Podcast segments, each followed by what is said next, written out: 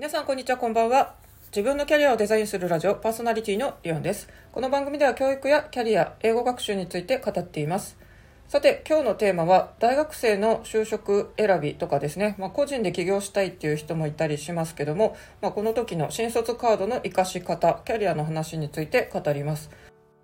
今日の元となっているのは前回と同様令和の虎のタイガーファンディングの受験生版を見て、まあ、それを見て感じたことです。そしてこれはですね大学生のキャリア選択にとどまらずですね大人が特に個人であの起業開業しようとしている方にも必要なこととなりますのであのそんな起業開業って大きく言わなくてもですね私の周りスタイフの人たちはみんなですね個人でこう稼げるようにということで Kindle 本を出そうとかブログで、まあ、アフィリエイトやろうとかですねいろいろ取り組んでるので、まあ、そういう目線も含めてこれ大切ですよっていう話をしたいと思います。今回はですねハワイの大学に通ってそこで起業したいというですね18歳でこの方はもう高校は卒業してて、まあ、働きながらお金を貯めてて、まあ、それの足りない分をですねあの虎たち社長たちほとんどが塾経営の人たちですけどその人たちにまあ投資とか融資してほしいっていうのを、まあ、プレゼンするっていう番組です。今回の女の子は、まあ、起業したいという面に対して高校時代にですねなんか自分で実際に少しお金をなんか資金提供してもらったのか30万円ぐらいを資金提供してもらって40万円の売り上げを上げたって経験とか他にもボランティアとかいろいろやってるのでかなり将来については考えて実際行動しているタイプです。ただですねまあじゃあ起業を考えててじゃあ今やりたいことは何なのっていうとまだそれは見つかってないので大学で見つけたいということだったんですよ。でその大学の入学に対して、まあ、親からの援助と自分で働いた分だけじゃ足りないので今回虎たちに、まあ、融資や投資をお願いするっていう形でしたがまあ、虎たちっていうのはこれほとんど塾経営をはじめですね。他にも事業を持ってる方も多くてですね。例えばドラゴン細井先生っていうのは、まあ、医療の分野でも医師としても活躍してるということで、まあ、人に投資できるだけの財力がある、まあ、ビジネスマンたちです。その人たちに対してですねこの起業したいっていうアイデアで具体性がないということで今回かなり厳しく突っ込まれてました。でコメントを見るとですね18歳の人に対してあのそういう具体的な企業アイデアって大学に行ってから見つかるものでもあるからっていう結構擁護する声もあったんですが私は虎たちの方の目線に賛成ですね。やっぱりお金を出してもらうっていう目的の番組なんでその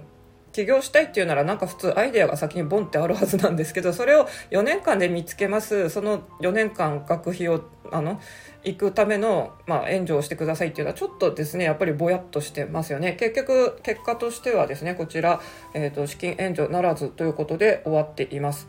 でこの受験生版タイガーファンディングを見てるとですね、まあ、やっぱり18歳ぐらいの若者たちなので当然社会経験もないんですけど本当になんとなくぼんやりと夢とか憧れはあってもそれに対して実際調べてないなとかですね、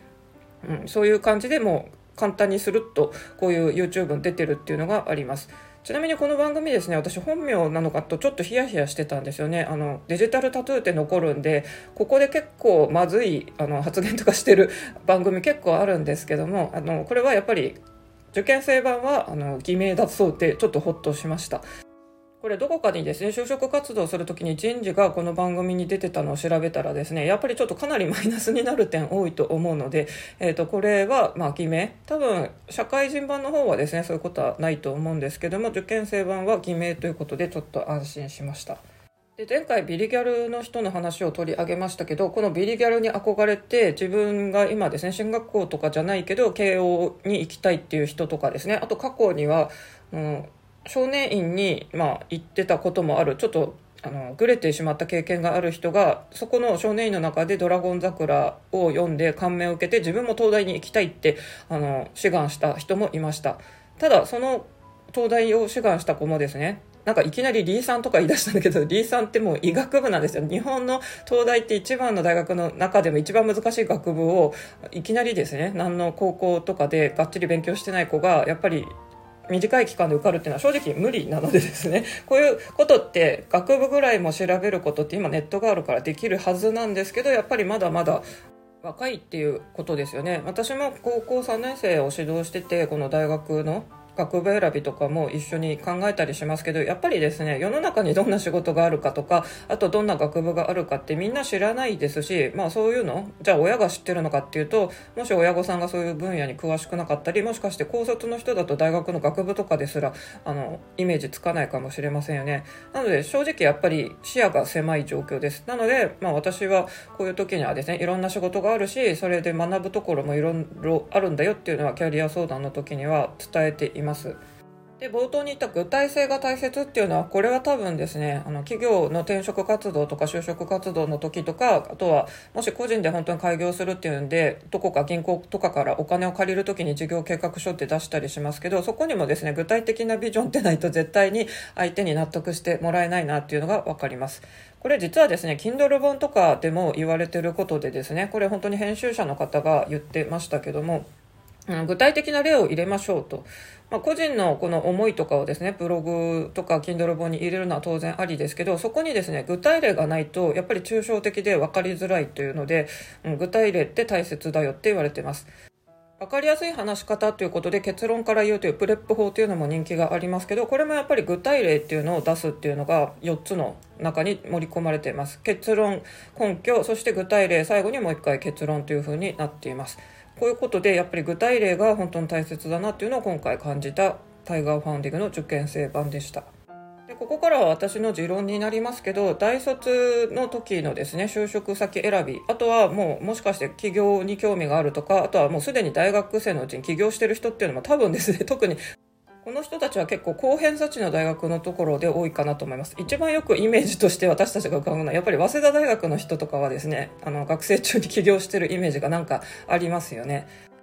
でも私はですね、やっぱり新卒カードっていう強いカードがあるんだったら、その時にですね、もう一度やっぱり就職企業に勤めるっていう経験があった方がいいんじゃないのかなと思ってます。多分これ多くの人はそう思っているんじゃないでしょうか。まあ、社会経験もないまま起業して成功すればいいんですけども、うん、今度落ち込んで一旦じゃあその授業畳みますって言った時にその人あのどこかに就職しようって考えた時に初めての就職みたいになりますよね。で起業とかしちゃって社長とか呼ばれてるとですねなかなか今度そういう雇われっていう身にちょっとなりにくいんじゃないのかなと私は思っています。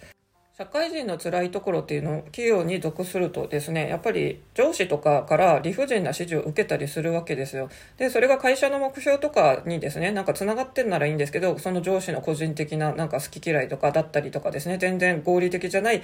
判断をやれとか言われる時もあったりしてですねある程度やっぱり理不尽さに耐えなきゃいけないっていうのがあります。で個人で開業する人ってやっぱりこのそういうところが耐えきれないっていう面もあると思うんですよ。正直私も個人で仕事をしてるのはそれがあります。やっぱりこの社会のルールとかですね。会社独自のルールとかあと上司のそういう理不尽な指示とかってまあ耐えれる人は耐えれて普通の人は耐えれるんでしょうけど私はちょっとこれ耐えきれないタイプなんですよね。なのでこういう人はまあ自分でやった方がいいって話となります。それでも私もやっぱり長年ですね OL とか企業勤めずっとしてきてますのでそういう社会の理不尽さは実際体験しているつもりです。このルールとかですね人間関係の理不尽さっていうのは多分多くの人が挙げるポイントかもしれませんがこれは私はですね心の病気になった経験から皆さんにちょっと違う視点でも企業勤めってありがたい面もあるよってお伝えしたいんですけどあの病気になる確率特にですねメンタルヘルスですね心の病気多分ですね今誰でもなりやすいと思います。えっと、うつ病とかってですね、なんか心が弱いとか、うん、ちょっと甘えたタイプの人じゃないのって言われるかもしれませんが、私も自分で結構精神的に強いと思ってたんですよ。例えば私中学校の時にバレーボール部3年間、あの本当に結構鬼しごきとかみたいなあの受けてましたが、私はそういうのですね、あのスポーツの鍛錬だと思って、そんなにへこまなかったんですけど、私の友達とかはやっぱりコーチのしごき、まあ本当にバレーボールなんでアタックナンバーみたいですね、まあ、すごいレシーブ取れ取れ取れってやって、まああちこち走りながらなんか受けてダメだと怒られるわけですよ。まあそんなスポコンを受けてるとやっぱり泣いちゃう子とかもいて、私はその当時泣いちゃう子が弱いとみなしてました。でも、えー、社会人になってからその子はですね、まあ、高校に行ってからなぜか高校デビューしたりして、まあ、ヤンキー街道を歩んで、ヤンキーあるあるですけども、まあ、早くに結婚して子供を産んでというですね、あの、ヤングママとなって、あの、こういう人の方が意外とですね、あの、大人として落ち着いてるんですよ。で、一方私っていうのは社会人になってからですね、心の病気を、あの、経験しています。こんな感じで、まあ、強い弱いなんていうのは一概にですね、測れないわけで、皆さん、まあ、うつ病とかになる危険性っていうのは多分本当にですね、100%あると思います。自分は大丈夫だよって思っても突然なる可能性もあります。そういう時に、社会保険のついた企業勤めをしている時に何が有利かというとですね、同じ病気に対して出る障害年金でも厚生年金を受給できるっていうメリットがあります。これはですね、みんながあの申請したら OK 出るものではありませんがやっぱり障害年金ってせっかくこういうシステムがあるのでですね利用しない手はないわけですよもし病気になった時とか障害者になった時ですね。で厚生年金と国民年金ってあるようにですね障害年金もこの2つで分かれてます。で最初に病気になった時に自分がどっちを年金支払ってるかでここ金額とかが決まるんですけど厚生年金の方がですね1239までありますが国民年金は12しかありませんし、えっと、額もやっぱり厚生年金の方が多いんですよ。まあ、社会保険って一般的にはこの厚生年金の方が優遇されている面が多いですよね。やっぱり企業側がお金出してるのがありますので、うん、こういうことを考えたらですね、この社会人になって鬱になる人って多いので、うん、最初、そういう鬱になりやすそうな新卒の3年間とかは、もしかしたらこの社保でもきちんと厚生年金入ってるようなしっかりした会社に勤めるっていう経験は必要なんじゃないのかなっていうちょっとあの変わった理由ですけど 私はそういう面からも新卒カードを切ってまずは、うん、この日本社会の荒波に飲まれてみるのがいいんじゃないのかなと思います。日本の大学から直接外資系とかで、まあ、いきなりもう海外勤務ってなるパターンももしかしてあるかもしれませんが多分数少ないと思うんでちょっとそういう話は今回除外してですねまあ、新卒カードせっかく日本の社会はまだそんなに急激に変わらないと思うんで一度は就職した方がいいんじゃないかという話をしました。あと今日のその受験生版タイガーファンディングでそのハワイの大学に就職するっていう話でですね、まあ、結構塾経営者の虎たちは割と反対の姿勢を出してましたがそれっていうのはですね後日談の配信もされてましてやっぱり最初まだ若いうちなのであの職業選択とかの幅を広げるのにですね割とこうノーマルな道を選んでおいた方があのいいよっていう話をしててこれ結構私もそうだなと思います。一般的に例えば文系だとですね経済学部とかがまあいいと言われますがこれってなんかどっちに転んでも役に立つからなんですよね。社会人になったらやっぱり資本主義なんで経済って絶対絡んでますよね。需要と供給であの物の価格が決まるとかこういうもう決まりきったあの知識をもっと研究するんで正直まあ理系っぽいところに行こうが文系っぽいところに行こうがですね。なんか絶対役立ちます。例えば私文学部でこれってもう受ける前からですね 一番なんか役立たない学部みたいに言われてます。それっていうのはやっぱり文学作品を読み解くっていうことが直接の社会のこの働くことに関してそこまでですね大きくまあ役立たないと思われてるからこういうふうなまあ感じで言われるわけですよね。なのでこういうハワイの大学っていうのを行っちゃう。で、そこの大学っていうのがですね、まあ、細井先生が結構ここ突っ込んでましたが、 TOEIC 500点ぐらいの人たちが行くっていうので、まあ、そんなにですね、あの、500万もお金をかけて行くべきところなのかっていうのを突っ込んでましたね。で、それだと、私立大学日本で普通に行けるよっていうことでですね、まあ、やっぱり、どうしてもそこでやりたいことがあるっていうのがはっきりしてるならいいんですけども、まあ、この女の子はちょっとはっきりしてなかったのもあってですね本当にその大学に行くべきなのかっていうのを結構虎たちは心配してました、まあ、これ多分